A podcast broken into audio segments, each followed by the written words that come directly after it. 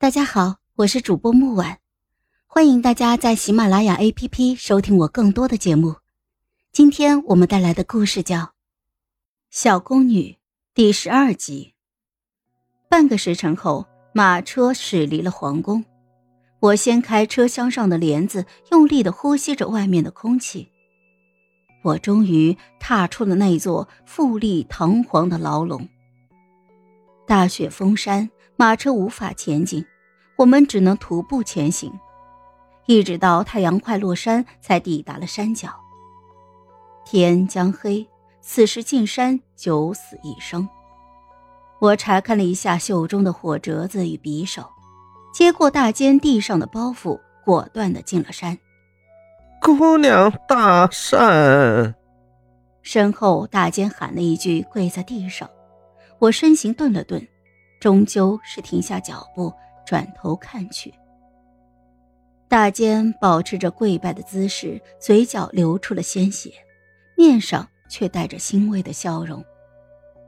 我朝着大坚的方向行了大礼，紧了紧肩膀上的小包袱，继续前行。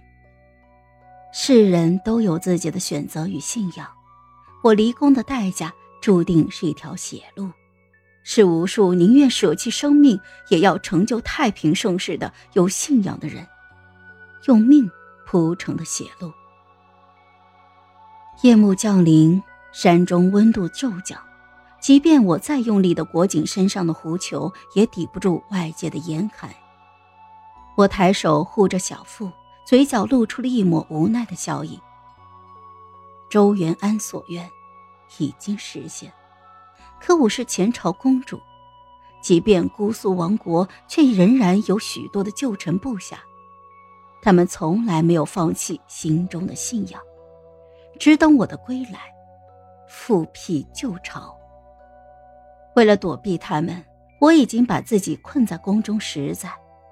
一旦我生下子嗣被他们察觉，他们哪怕粉身碎骨，也会抢夺孩子。周元安怎么可能放任他的血脉流落在外？而我也不想再次目睹血流成河的惨状。至于周元安的子嗣，身为帝王，他享受着至高无上的权力，就要承受那份权力带来的枷锁。后宫佳丽三千，不仅是为了开枝散叶，更是为了江山稳固，世间太平。他不愿也不行。不知走了多久，我的脚都冻得没了知觉，终于看到了一个隐秘的山洞。我激动地爬上去，确定是我要找的地方。我挪出洞里的枯枝树叶，撒上了磷粉，用火折子点燃，大火燃烧起来，在漆黑的山洞十分的显眼。我坐在火堆边烤火。身上渐渐有了一丝暖意，远处人声越来越近。我走到洞口，看到了一队人走来，周元安的身影赫然在列。那个穿着斗篷的俊美男子，即便隔着很远，我还是一眼看到了他。我揉了揉眼睛，压下了眼底的热意。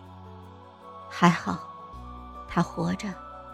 哼，有人，还是个女人。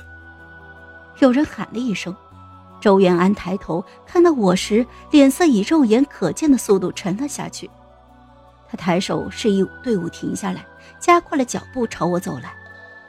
他一身漆黑的斗篷几乎与夜色融为了一体，又被周围银装素裹的世界映得格外的清晰。你为什么在这里？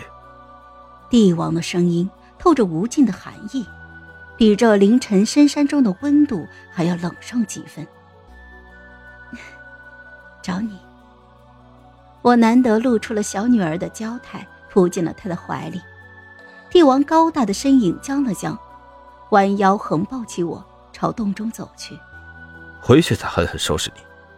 长时间在雪地里行走，周元安全身都冷冰冰的。我窝在他的怀里，指挥着他往火堆旁凑了又凑。他沉默无语，我也不吭声，只是圈着他腰身的手轻轻的摩挲着，就像捧着稀世珍宝。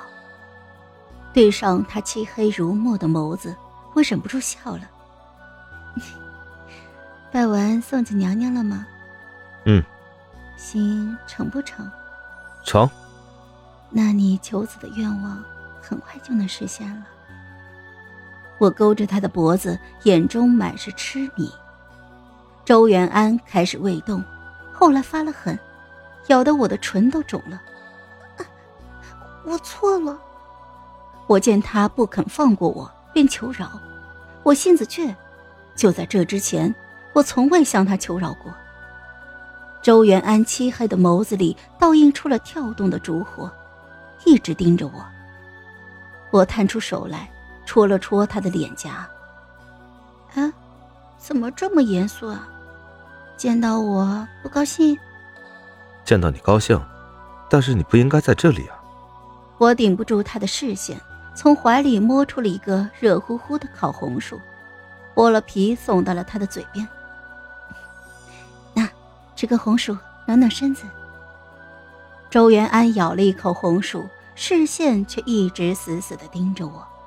仿佛他只要一眨眼，我就会消失了一般。哎呀，赶紧吃啊！我还给你带了山泉水，在火边温着呢。周元安将红薯夺下，扔进了火堆中。宋诺，你什么意思？好了，本集故事就到这儿，我们下集见，记得订阅和点赞哦。如果你有喜欢的故事，也欢迎在留言区告诉我们。